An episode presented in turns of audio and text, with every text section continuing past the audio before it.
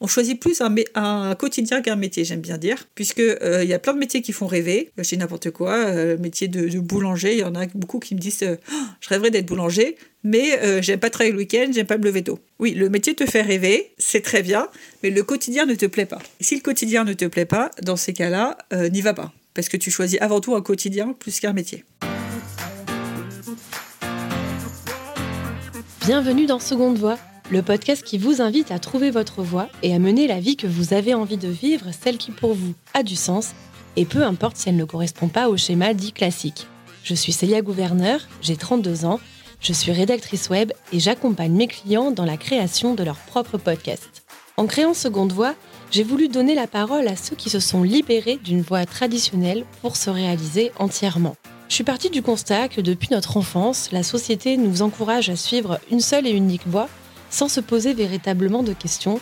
Et vous savez, cette voie qui nous fait croire que réussir sa vie, c'est forcément valider des rites de passage et cocher des cases. Alors, si cela convient à certains, pour d'autres, ce schéma les freine dans leurs envies profondes et finalement les projette dans une vie qu'ils ne souhaitent pas forcément. Pour déconstruire les clichés, vous déculpabiliser et vous ouvrir le champ des possibles, je suis partie à la rencontre de personnes inspirantes pour recueillir leurs itinéraires de vie. Entrepreneurs, anonymes, personnalités ou même sportifs, que ce soit dans leur vie professionnelle ou personnelle, tous ont pris leur vie en main et ne regrettent pas leur choix.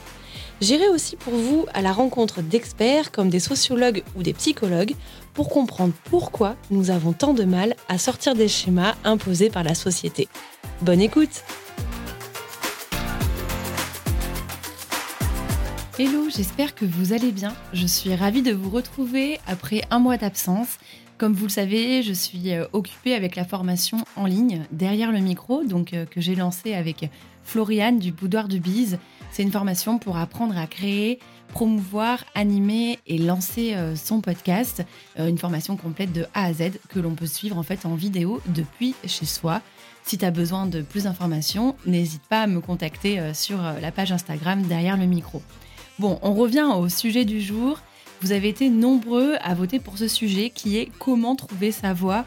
Et franchement, ça ne m'étonne pas puisque euh, c'est un questionnement que l'on se pose tous. C'est un sujet qui nous préoccupe euh, beaucoup, tant nous sommes nombreux en fait à avoir envie de changement dans euh, nos vies pro. Nous sommes à un tournant peut-être de nos vies où voilà, ça fait déjà peut-être 10-15 ans qu'on a quitté euh, les bancs de, la fac ou euh, des études supérieures et que les métiers pour lesquels on a été formé, finalement, ben, on s'en lasse un peu. Donc euh, la question est la suivante.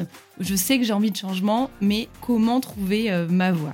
Alors pour ça, j'ai invité Alexandra, qui est coach en réinvention professionnelle, Peut-être que sa voix euh, bah, était familière puisque je l'avais déjà reçue lors d'un épisode euh, autour du bore out.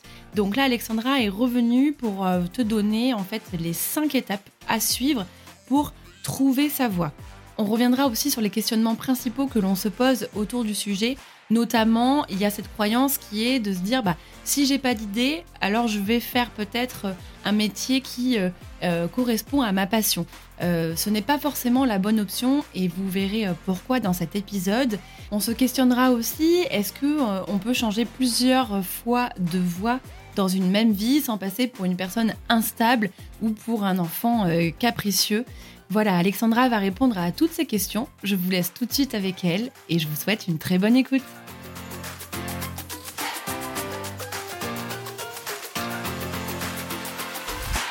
Bonjour Alexandra, je suis ravie de te retrouver pour euh, cet épisode consacré euh, à une question que tout le monde se pose en ce moment. C'est la question suivante, comment trouver sa voix? Vaste sujet. Et euh, donc je suis ravie que tu sois là pour nous éclairer. Salut Célia, avec euh, grand plaisir. Je suis aussi euh, ravie bah, de revenir sur ce podcast et surtout que trouver sa voix, c'est vraiment euh, mon sujet coup de cœur. c'est là où j'accompagne tous mes clients. Donc un grand plaisir pour partager mes connaissances et, mon expérience sur ce sujet. Alors Alexandra, je vais te poser la première question que mes auditeurs se posent. On m'a demandé, mais en fait, mais comment on sait qu'on n'est pas dans la bonne voie finalement? À partir de quand on se pose cette question? Alors, on se pose cette question pour moi quand on n'a pas de motivation à aller au travail. C'est-à-dire que le matin, vous vous levez et la flemme, pas envie, vraiment, votre journée ne, vous excite pas du tout. Et on retrouve aussi euh, ça dans ce qu'on appelle le blues du dimanche soir. C'est-à-dire que le dimanche soir, c'est la fin du week-end. Et là, vous vous dites, oh, le week-end est passé trop vite, j'ai tellement pas envie de reprendre la semaine. C'est tous ces indicateurs-là qui font qu'il faut commencer à se poser des questions. Ça ne veut pas forcément dire que vous n'êtes pas dans la bonne voie, mais en tout cas, vous n'êtes pas sur le bon poste. D'accord. Est-ce que c'est aussi euh, quand on rentre le soir chez soi et qu'on se dit, bon, au final, euh, c'était un lourd aujourd'hui, j'ai pas envie de retourner demain euh. Exactement. En fait, dès qu'il n'y a plus de motivation, normalement, un job qui vous plaît, un job qui est fait pour vous, vous êtes motivé au travail. Après, il y a ce qu'on appelle les jobs alimentaires, où par exemple, je, suis conscient et c'est volontaire je fais un job qui euh, ne me plaît pas, mais qui me rapporte de l'argent, parce que cet argent, j'en ai besoin pour mener à bien un projet en parallèle, par exemple. Donc ça, on appelle ça un job alimentaire. Mais en fait, comme je sais pourquoi je le fais, je le fais parce qu'il me faut de l'argent pour mener à bien un autre projet, par exemple, ben finalement, j'ai la motivation d'y aller le matin, parce que je sais pourquoi j'y vais. Même si le poste en soi, il me plaît pas trop, je sais que euh, ce poste, il me plaît pas, mais il a été choisi en pleine conscience pour justement ce besoin financier qui va me permettre de euh, mener à bien d'autres projets. D'accord. Et ça, cette notion, avant que tu nous expliques exactement euh, comment faire pour trouver sa voie, cette notion, j'ai l'impression que c'est finalement un peu à la mode ou limite une injonction en ce moment. On a l'impression sur les réseaux sociaux, les podcasts, et peut-être que Seconde Voix en fait partie, on a l'impression qu'il faut absolument finalement trouver sa voie et, et être aligné Alors, il faut pas forcément absolument trouver sa voie. D'ailleurs, euh, j'en parlerai un peu plus tard, je pense, mais on n'a pas forcément qu'une voie. Mais pourquoi c'est à la mode en ce moment? C'est parce que je sais pas si vous connaissez un peu la pyramide de Maslow avec les différents types de besoins. Euh, au Moyen Âge, on travaillait pourquoi? Pour le besoin de sécurité. Il fallait que je travaille pour avoir de l'argent pour pouvoir me nourrir. Avec le temps, finalement, c'est devenu de plus en plus simple de trouver un job euh, qui nous permette d'avoir cette sécurité de trouver un job qui nous permette d'avoir ce besoin d'appartenance. Et en fait, comme ça, on remonte la pyramide de Maslow et on est dans ce besoin en fait d'accomplissement. C'est-à-dire que tout va bien dans ma vie, j'ai euh, le niveau de vie aujourd'hui ont vachement augmenté, etc. Donc je me rends compte que la sécurité de l'emploi, je l'ai. Je suis en CDI. En ce moment, en plus, le marché de l'emploi, il est ultra dynamique. Donc, ça se fait poser encore plus de questions. On se dit que c'est bah, c'est simple de changer de job. Du coup, forcément, quand tout va bien, et à un moment donné, on a envie de plus d'accomplissement. Et c'est là où on se pose la question. Mais en fait, je passe, euh, pour information, on passe en moyenne 80 000 heures à travailler dans sa vie. Et c'est une moyenne. Si vous êtes un cadre qui travaille beaucoup, vous travaillez beaucoup plus. Donc, à un moment donné, on se pose cette question, mais est-ce qu'elles sont vraiment bien utilisées ces heures-là? Est-ce qu'il euh, n'y aurait pas un moyen de mieux les utiliser, puisque j'ai la sécurité de pouvoir peut-être changer de voie? Et c'est ça, en fait, qui fait qu'aujourd'hui, c'est très à la mode, c'est qu'on a cette sécurité qui nous dit, bah finalement, je peux me permettre de euh, trouver une nouvelle voie parce que euh, je sais que je peux retrouver facilement de l'argent, euh, je, je, sais que je peux retrouver facilement un job, je sais que j'ai de l'argent de côté, j'ai les aides de l'État, etc. Bref, tout un facteur qu'il n'y avait pas avant. Oui, c'est une notion aussi, il y a peut-être plus de choix. Et on a découvert aussi que finalement, on n'est pas obligé de rester dans le même poste toute notre vie. Et qu'on peut s'éclater aussi au travail, il y a ça aussi. Exactement. Avant, on se posait pas la question euh, de s'éclater au travail. Pourquoi? Parce qu'aussi, on travaillait beaucoup moins. Si on prend l'exemple des générations d'avant, on était plus sur un principe des 35-40 heures. L'entreprise, c'est notre famille, mais euh, on n'y passe pas non plus euh, toutes nos journées, tous nos week-ends. Il n'y a pas la connexion H24 qu'on a aujourd'hui, soir, week-end, vacances, qui fait que finalement, on a de quoi souffler à côté. Là, aujourd'hui, il y a tellement tout qui se mélange un peu, vie pro, vie perso, etc., qu'on n'a plus ce temps de souffler donc on a intérêt à avoir un job qui nous plaît, sinon on s'essouffle. Et là, c'est ce qu'on connaît, les risques de burn-out, etc. Alors du coup, euh, comment on fait euh, pour trouver sa voie euh, Par quoi on commence? Parce que souvent, moi, j'entends autour de moi, oui, enfin, je sais qu'il faut que je change, je sais que je suis pas forcément à ma place, mais je ne sais pas quoi faire. Et ça, vraiment, Alexandra, c'est quand même une angoisse. Euh, il y a beaucoup de personnes qui se disent, mais en fait, je ne sais pas quoi faire. Est-ce que je vais forcément faire un, un métier passion, par exemple? Est-ce qu'on est obligé de faire de sa passion un métier? Ça angoisse aussi euh, de, euh, bah oui, mais d'accord, mais je ne sais pas dans quoi je suis bon ou bonne. Enfin, tu vois, cette question-là, elle n'est pas forcément évidente. Hein. Hmm. À trop savoir n'est pas évident. Et encore une fois, on n'a pas qu'une voix en plus, donc euh, c'est ce qui fait qu'il y a un champ des possibles qui peut être énorme. Mais euh, en général, je recommande euh, cinq étapes dans lesquelles passer. La première étape, déjà, avant de se dire que c'est pas la bonne voie, c'est bien comprendre quelles sont les sources de cette envie de changement. Si ce qui vous pose problème, par exemple, c'est l'environnement de travail. je fais trop d'heures ou mon manager il est toxique, l'ambiance de travail est trop stressante, etc vous, êtes peut-être dans la bonne voie finalement, mais pas dans le bon environnement. Donc il n'y a peut-être pas besoin de changer de voie, mais peut-être simplement de changer d'environnement. Aller dans une plus petite structure, aller dans une plus grosse structure. À vous de voir, dans une entreprise qui respecte mieux le bien-être des salariés. À vous, en fait, la première étape de bien comprendre pourquoi est-ce que vous en avez marre de votre poste, pourquoi vous ne vous sentez pas à votre place. Est-ce que c'est vraiment les missions de votre poste ou est-ce que euh, c'est simplement l'environnement de travail?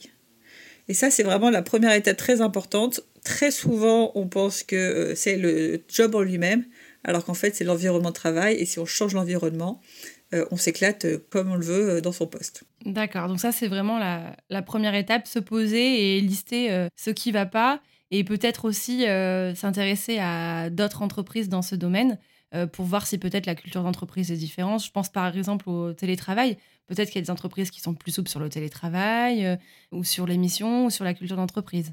Ouais, exactement. C'est exactement ce travail-là qu'il faut faire. Et ensuite, du coup, la deuxième étape, là, c'est un vrai travail d'introspection pour apprendre à mieux se connaître et justement trouver sa voie, trouver les idées. Alors déjà, tout à l'heure, tu l'as dit, comment on fait quand on se dit, bah, on n'a pas d'idée, euh, on est un peu bon à rien, euh, on se dit, euh, quand, quand on est mal dans son poste, on perd confiance en soi. Donc en plus, on a, on a une tendance à se dévaloriser et se dire que vraiment, qu'est-ce que je peux faire d'autre à part ça? Je peux rien faire d'autre.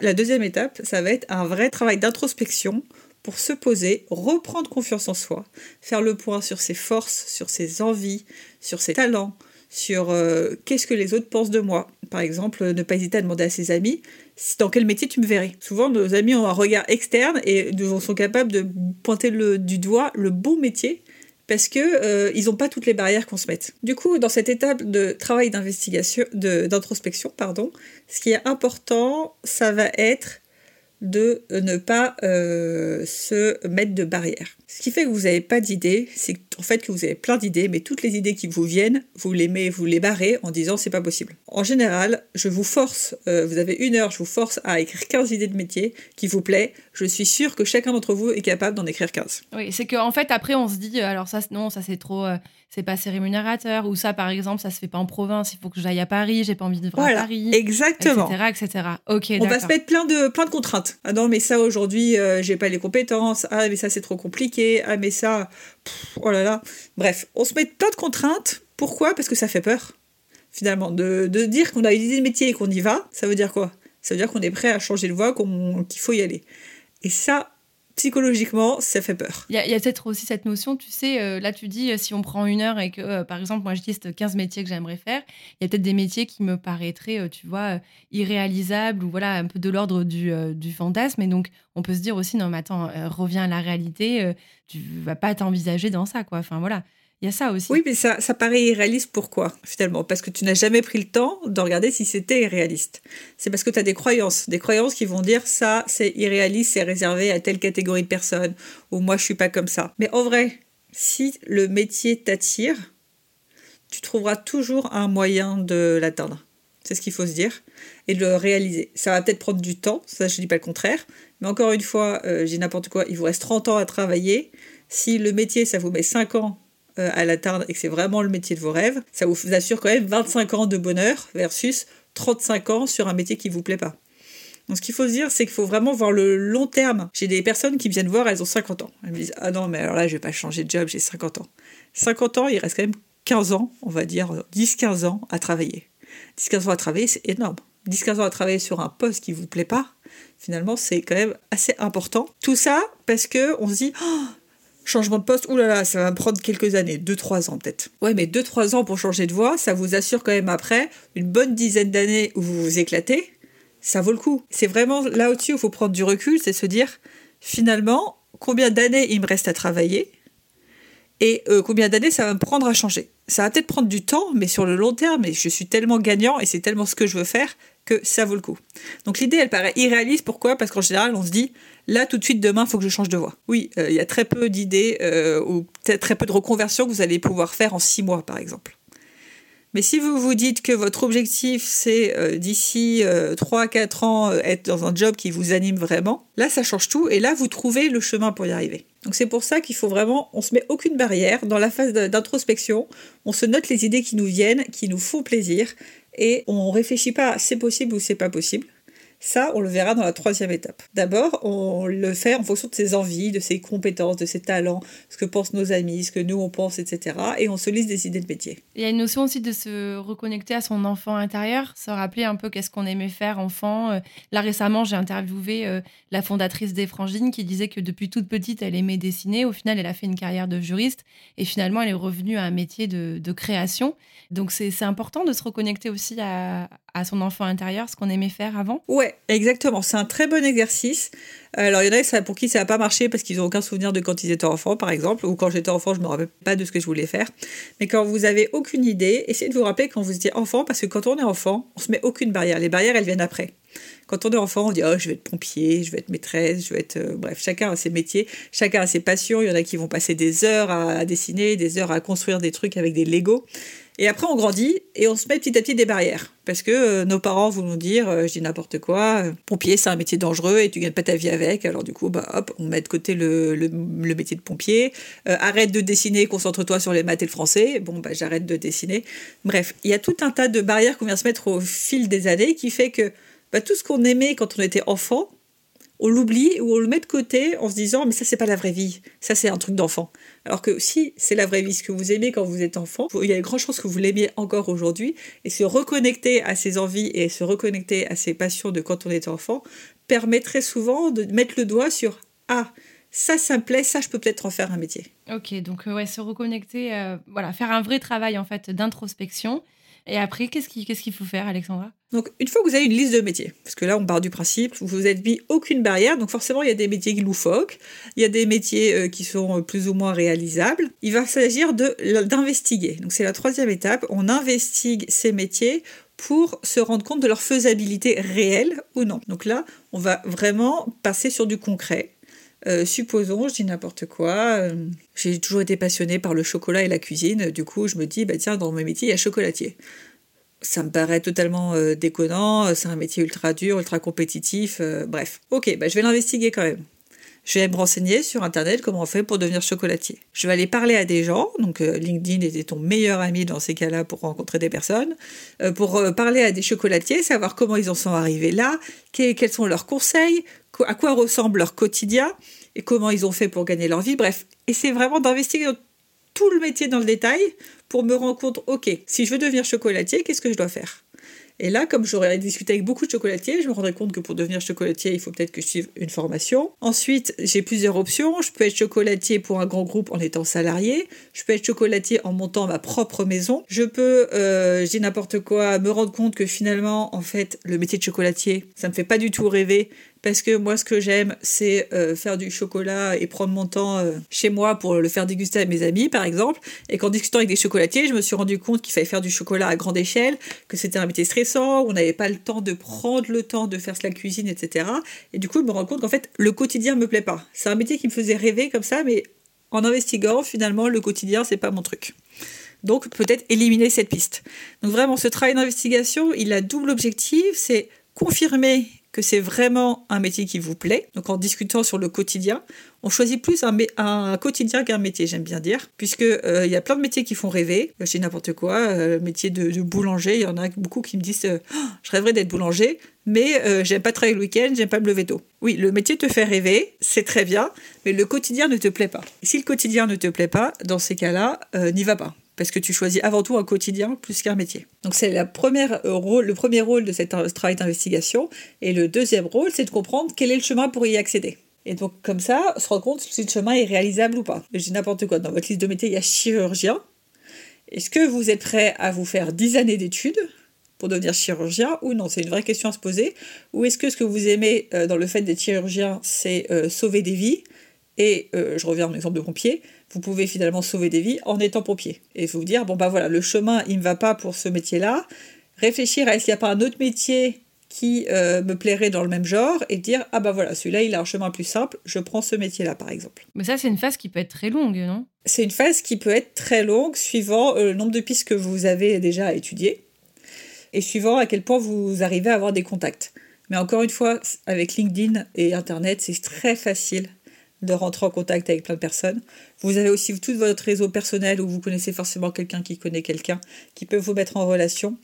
L'idée, moi j'aime bien dire, c'est discuter au moins avec 4-5 personnes du métier que vous visez pour avoir des avis différents. Je prends mon exemple. Quand j'ai voulu me lancer dans le coaching, je suis donc allée euh, appeler des coachs. Si je m'étais arrêtée aux trois premiers appels que j'ai eu avec des coachs, euh, le bilan de ces trois appels-là, c'était quoi? C'est le coaching, c'est trop dur, on n'en vit pas. Euh, je vous déconseille de vous lancer dans le coaching. Donc déjà, ça met un petit coup de froid. C'est encourageant. Oui. Voilà. J'étais quand même assez motivée, donc j'ai continué mes appels. En vrai, moi, je, suis allée faire une dizaine d'appels. Au bout de 10 appels, je me suis rendu compte que, ok, c'est vrai, euh, il y en avait que 3 qui vivaient du coaching. Et quand je regardais sur Internet les statistiques, seulement 10% des coachs vivent réellement du coaching. Donc je savais que c'était euh, un fait et que c'est un constat, mais euh, je me suis pas arrêtée là. Je me suis dit ok. Par contre, le quotidien du coach me plaît. C'est vraiment ça qui me plaît. Si je dois retenir de tous mes échanges, je pense que c'est vraiment ma voie. Du coup, je me suis dit mais que faire pour être dans les 10% qui vivent du coaching? Et je me suis focalisée sur cela. Ce que je veux dire par là-dedans, c'est que vous pouvez avoir du coup des retours qui vont vous dire c'est compliqué, c'est bouché. Ne vous arrêtez pas à ces retours-là. Si vous sentez que c'est vraiment une voie qui vous attire, allez jusqu'à rencontrer des personnes qui y sont arrivées et prenez exemple sur eux. S'il y a des gens qui arrivent, c'est que c'est possible. C'est pas forcément facile, mais c'est que c'est possible. Et aujourd'hui, moi, j'ai la chance, voilà, de faire partie des 10% des coachs qui vivent du coaching. Mais parce que je me suis donné tous les moyens, c'est-à-dire que c'était impossible pour moi de faire partie des, autres, des autres 90%. Donc voilà, donc ça beau être bouché, il y a des gens qui arrivent. J'aime bien citer l'exemple de Michel Augustin. Le marché euh, des gâteaux apéro et des gâteaux sucrés, euh, il y en avait des tonnes sur le marché. Il était totalement bouché. Et pourtant, ils y sont allés, ils ont réussi quand même à faire leur place parce qu'ils se sont démarqués, ils se sont donné les moyens, etc. Donc, qu'importe le marché que vous visez, il y a, il y a des places à prendre. Après, il faut être la personne qui prend la place. Oui, se distinguer et. Euh, et, se rappeler qu'en fait, il n'y a pas forcément de la concurrence, mais plutôt c'est la manière dont on va comment dire présenter notre activité, euh, notre personnalité qui va faire qu'on va se distinguer en fait. Voilà, exactement. Et pour ça, par contre, il faut vraiment être motivé par ce, métier. Il faut vraiment se dire ça, c'est ma voie et j'y vais à fond. Si vous y allez à moitié, euh, c'est que c'est pas la bonne voie. Ouais, ça on est d'accord. Ça on est d'accord. Donc une, fois qu'on a identifié euh, une voie, qu'est-ce qu'on fait? On, démissionne ou on, demande à son boss, par exemple, de, de faire une formation? Comment ça se passe? Alors, on ne démissionne pas encore, sauf si vous avez beaucoup d'argent de côté et que vous pouvez vous le permettre. Euh, sinon, au niveau financier, c'est un peu risqué. Euh, on passe à la quatrième phase. La quatrième phase, cette fois-ci, c'est la phase de préparation de la transition. Vous avez fait tout votre travail d'investigation, vous connaissez à peu près les étapes du chemin. Maintenant, ça va être de clarifier ce chemin euh, dans les détails. Donc, dans votre transition, il faut prendre quoi en compte? Il faut prendre, premier point qui est le plus important pour tout le monde, les finances comment vous allez assurer financièrement votre transition. Est-ce qu'il va falloir compter sur le chômage? Est-ce qu'il va falloir compter sur, euh, j'ai n'importe quoi, vos économies? Et dans ces cas-là, vous dire, bah, je travaille encore deux ans pour faire des économies pour ensuite y aller. Dans votre transition, est-ce qu'il faut compter six mois de formation, un an de formation, deux ans de formation, zéro année de formation? Est-ce que votre transition, elle passe par un premier poste avant d'accéder à un deuxième poste? J'ai n'importe quoi. Euh, une transition dans euh, le recrutement, ça peut commencer par un premier poste en tant que RH dans, un, dans, une boîte de salariés pour ensuite faire un deuxième poste euh, en RH euh, senior autre part. Bref, à vous de, faire votre transition. Est-ce que votre transition elle peut se faire en interne dans votre boîte? C'est vraiment ça la solution la plus simple dans une reconversion, c'est de la faire en interne de votre entreprise. L'entreprise vous fait déjà confiance. Du coup, c'est bingo. En général, la transition est beaucoup plus simple à effectuer au sein de votre entreprise. Mais ça, c'est fréquent ça, arrive euh, cette possibilité-là justement de changer de voie au sein même de l'entreprise? Alors, ça dépend beaucoup des entreprises, mais pour la majorité, euh, oui. Euh, je vois dans mes coachés, euh, ceux qui ont voulu faire des reconversions au sein de leur entreprise, la majorité ont réussi à, obtenir. Alors, ça se fait pas en trois mois parce qu'il faut qu'il y ait un poste qui s'ouvre, il faut qu'il y ait une opportunité qui s'ouvre. Qu'il y ait du budget. Voilà, exactement. Mais, mais ça se fait sans problème. Moi, je sais que j'étais dans une entreprise avant qui favorisait énormément justement ces, ces transferts de compétences euh, d'un service à l'autre, etc. Donc il y a beaucoup d'entreprises qui le font parce que elles y ont à, y gagner aussi. Ça permet d'avoir une nouvelle personne avec un regard neuf, mais qui connaît une autre partie de l'entreprise. Et du coup, il y a vraiment des synergies à faire pour une entreprise, à faire bouger ces personnes en interne entre différents services, différentes fonctions. Donc ça, c'est possible aussi, effectivement, de changer de voie tout en restant dans l'entreprise. C'est important de le rappeler. Exactement. Mais ça, ça marche que si vous aimez l'environnement actuel de votre entreprise. Si l'environnement est le problème, euh, ça réglera pas non plus euh, tous vos problèmes. Et on arrive ensuite à la dernière étape qui va être de formaliser un plan d'action. Un plan d'action où on y va vraiment petit pas par petit pas, parce que sinon la montagne, elle fait peur. Si euh, vous vous dites, mon objectif, c'est euh, d'ici euh, deux ans de devenir, j'ai pas d'exemple qui viennent, de devenir coach, je prends mon exemple, d'ici deux ans de devenir coach, ça paraît super compliqué, on se dit, waouh, il y a quand même un sacré pas à faire. Si je me dis, mon objectif c'est ça, mais premier petit pas, je vais me renseigner sur Internet pour avoir des formations, super simple. Donc ça, je vais le faire, je vais renseigner sur Internet pour voir les formations. Dans mon plan d'action, deuxième petit pas, choisir la formation. Ah ok, bon, bah c'est ça, je vais choisir ma formation. Troisième petit pas, euh, aller discuter avec d'autres coachs, aller faire mon réseau, ok? Et noter comme ça tous les petits pas qui permettent de se dire à chaque fois, ok, le prochain petit pas, je suis capable de le faire, il est simple, j'y vais. Ça, ça renforce la confiance? Voilà, exactement, ça renforce la confiance. On se dit qu'on prend pas trop de risques. Ce pas-là, je suis capable de le faire. Et en fait, mine de rien, petit pas par petit pas, bah, un jour, on, se retrouve coach, par exemple. D'accord, ouais, donc plutôt que de voir tout de suite la grosse montagne et, voilà, et paniquer et Ok. Un premier petit pas, par exemple, euh, vous avez un projet entrepreneurial, c'est de me demander une rupture conventionnelle. Premier petit pas, aller en parler à mon manager. C'est simple, euh, je suis capable de le faire. Quand même, hein. C'est un gros gros pas qui se prépare. Premier petit pas, aller regarder peut-être sur internet comment négocier sa rupture conventionnelle. Deuxième petit pas, c'est bon, je suis prête, je peux aller euh, négocier ma rupture conventionnelle. Et alors pour information, une rupture conventionnelle, ça se négocie pas en un claquement de doigts, donc prévoyez aussi le temps que ça va prendre euh, de négociation. Il faut compter en général six mois avant, avant votre départ. Ce premier pas est important parce qu'après, il en découle en fait le reste et on est généralement plus confiant en fait. Ouais, exactement. Donc voilà, c'est vraiment euh, les cinq étapes pour trouver votre voie pour moi. La première, c'est être clair sur quelle est la source de changement. Pourquoi est-ce que vous voulez changer de job? Est-ce que c'est vraiment un changement de voie qui vous convient ou non?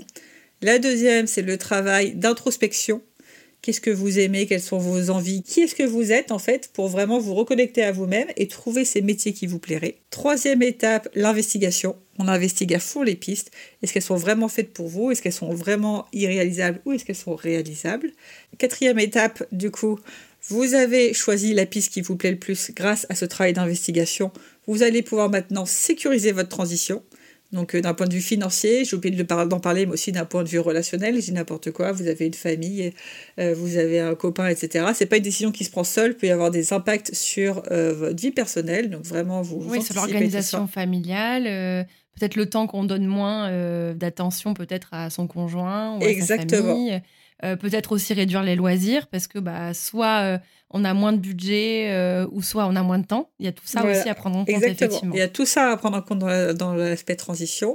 Et la dernière étape, le plan d'action détaillé avec juste des petits pas et des petits pas pour vraiment se dire, OK, le prochain petit pas, je suis capable de le faire, je le fais.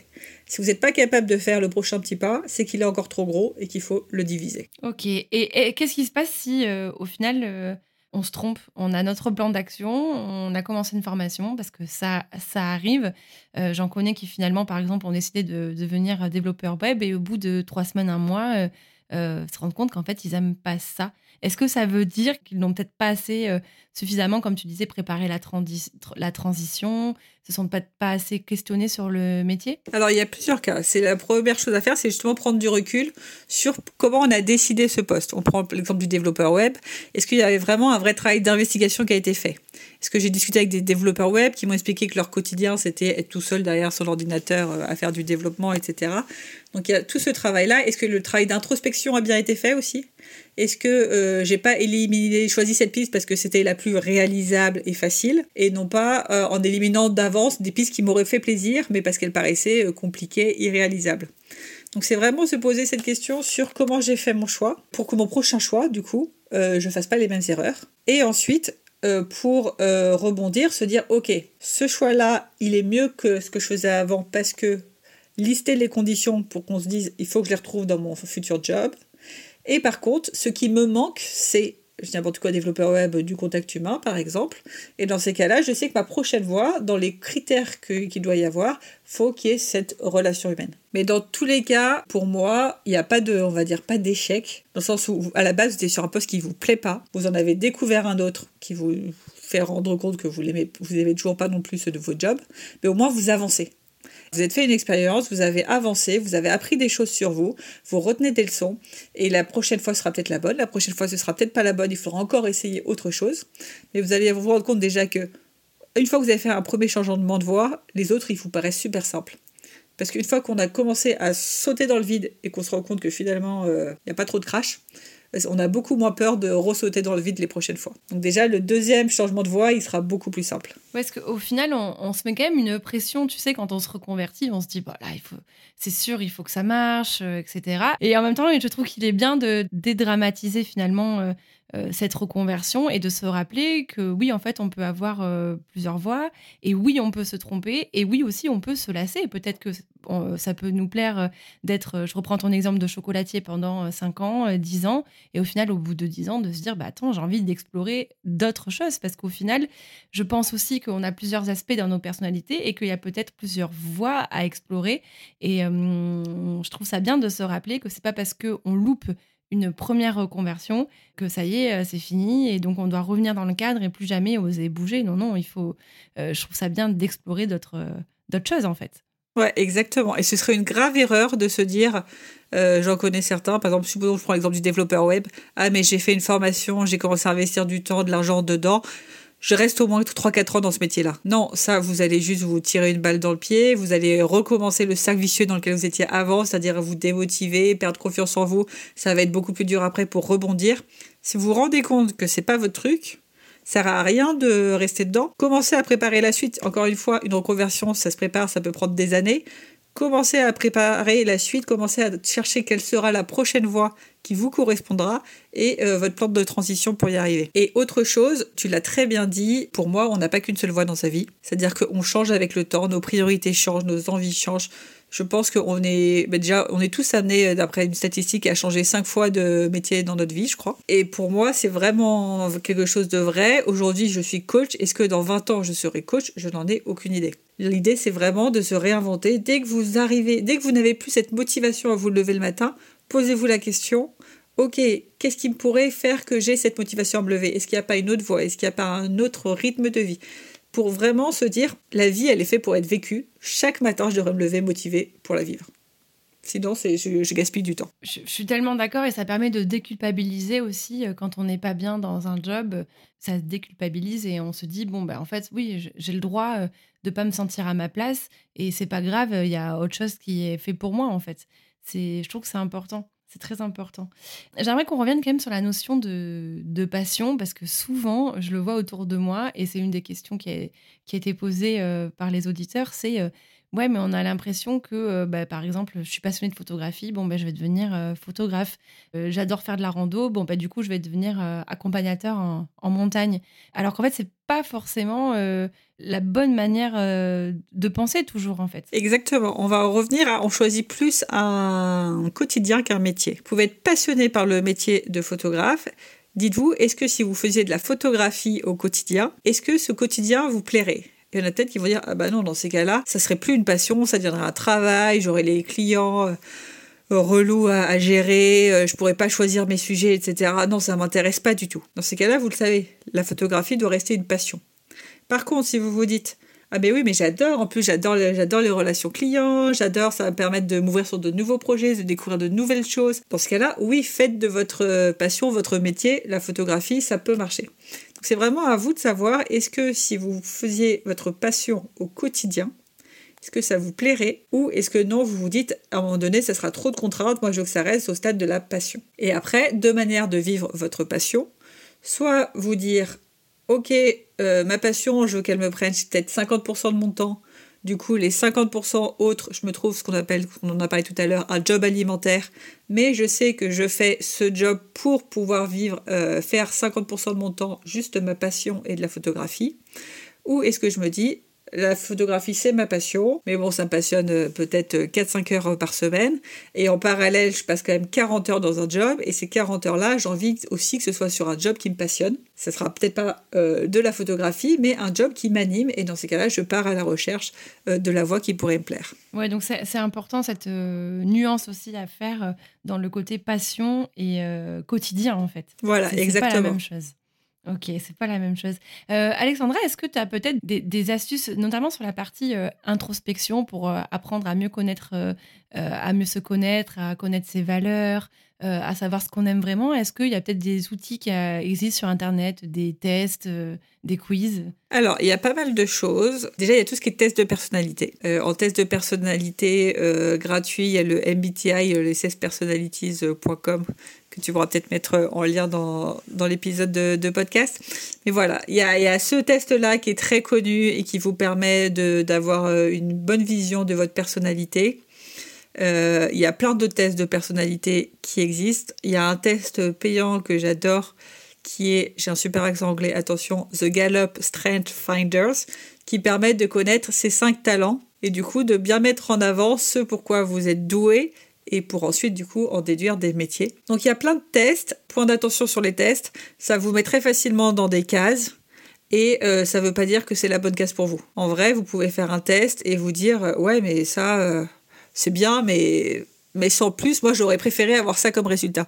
Si vous avez préféré avoir ça comme résultat, allez à ce que vous préférez avoir. Il n'y a pas de souci. Euh, un test, ça, reste un test. Vous avez peut-être répondu à une question un peu trop à droite ou un peu trop à gauche et il fallait pas. Fiez-vous quand même à vous, ce que vous aimez, à votre intuition. Un exercice, moi, que j'adore, c'est l'ikigai pour euh, justement trouver sa voie. L'ikigai, c'est quoi en résumé? C'est faire la liste de ce que vous aimez faire, ce que vous savez faire, donc vos compétences, ce dont le monde a besoin. Ce dont le monde a besoin, ça va être les causes qui vous importent. Pourquoi vous seriez prêt à vous battre dans la vie? Et euh, ce pourquoi vous pourrez être payé. Et le principe, c'est que l'ikigai est au milieu de ces quatre cercles. Donc l'objectif serait d'avoir un job qui rassemble ces quatre composantes. Ce que vous aimez faire, ce que vous savez faire, les causes qui vous importent, ce dont le monde a besoin, et un job qui permette de vous payer. Donc ça, c'est un exercice qui est très intéressant à faire, qui est pas si facile que ça à faire tout seul, qui demande beaucoup de réflexion. Donc il faut vraiment prendre le temps de, de se poser euh, le faire. Un autre outil qui est intéressant pour moi, c'est euh, repérer ce qu'on appelle les moments de flow. C'est ces moments où vous aimez tellement faire une tâche, vous êtes ultra concentré, il n'y a rien qui peut vous perturber et le temps passe ultra vite. Et vous aimeriez d'ailleurs que le temps euh, limite s'arrête pour pouvoir passer encore des heures et des heures dessus.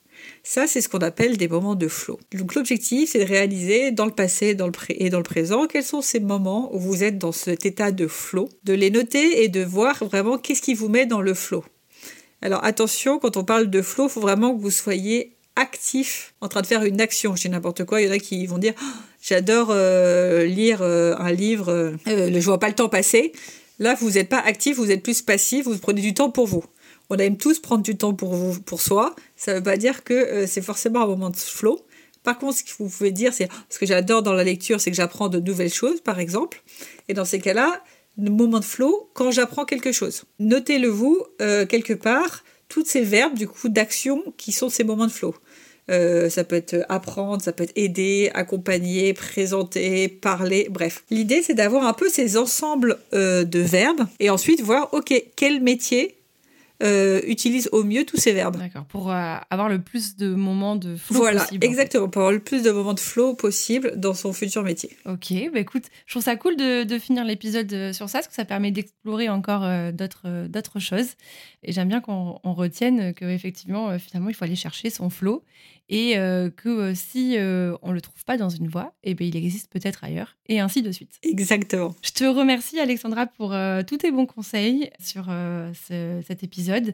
J'invite les auditeurs à te retrouver sur Instagram et sur Internet. Je mettrai les liens dans la description. Comme ça, il y, y, aura tout, ça sera complet. Et puis, bah, écoute, je te souhaite le meilleur pour la suite. Et eh ben, avec plaisir, Célia, et bonne journée à tous. Voilà, j'espère que cet épisode vous a aidé à voir plus clair. Comme souvent, en fait, on comprend que parfois, on a juste besoin de changer d'environnement plutôt que de métier. Donc déjà, ça peut peut-être euh, vous rassurer en vous disant, voilà, il n'y a pas besoin de faire un gros changement, un changement radical. Euh, d'abord, questionnez-vous sur euh, votre environnement. Est-ce que peut-être c'est la culture d'entreprise qui ne vous convient pas, l'ambiance au travail, le management, etc. Cela ne veut pas forcément dire que vous allez en fait changer complètement euh, de voix. Autre chose que l'on retient de cet épisode et qui selon moi est le plus important, c'est qu'en fait c'est plutôt le choix d'un quotidien que vous allez devoir faire plutôt que d'un métier. Donc je m'explique, est-ce que vous voulez travailler de chez vous? Est-ce que vous avez besoin de contact humain ou non? Est-ce que vous avez besoin de travailler avec vos mains ou est-ce que vous préférez être derrière un ordinateur? Est-ce que euh, vous avez besoin d'avoir des journées assez euh, cadrées euh, avec les mêmes horaires ou est-ce que au final vous êtes prêt aussi à bosser le soir, etc. Enfin voilà.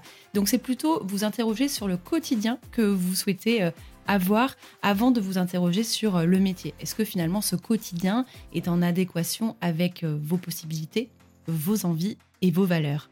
Autre chose, elle a quand même rappelé que en moyenne, on change 5 fois de travail au cours d'une vie. Alors franchement, ne culpabilisez pas si euh, vous avez changé de travail il y a déjà euh, deux ans et que vous avez encore envie de changement. Cela n'est pas forcément euh, négatif.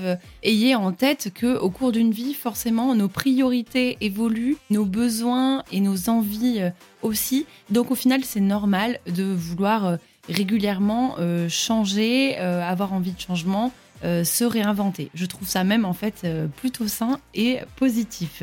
J'en profite pour vous souhaiter de belles fêtes de Noël. On se retrouve en janvier avec un sujet spécifique avec donc Amélie qui est psychologue et qui va aborder la question du burn-out. c'est vrai qu'en plus en janvier c'est souvent un mois où on se pose beaucoup de questions, on n'est pas forcément bien dans nos baskets. Donc euh, j'espère que l'épisode à venir aidera certains d'entre vous qui euh, traversent une période difficile au boulot. En attendant, ne pensez plus à, tout ça. Faites-vous le plus possible plaisir que vous fêtiez ou non Noël, que vous fêtiez ou non le jour de l'an. Mais voilà, si vous avez un break pour Noël, euh, bah, je vous souhaite de déconnecter et, comme d'hab, de prendre soin de vous. À très vite!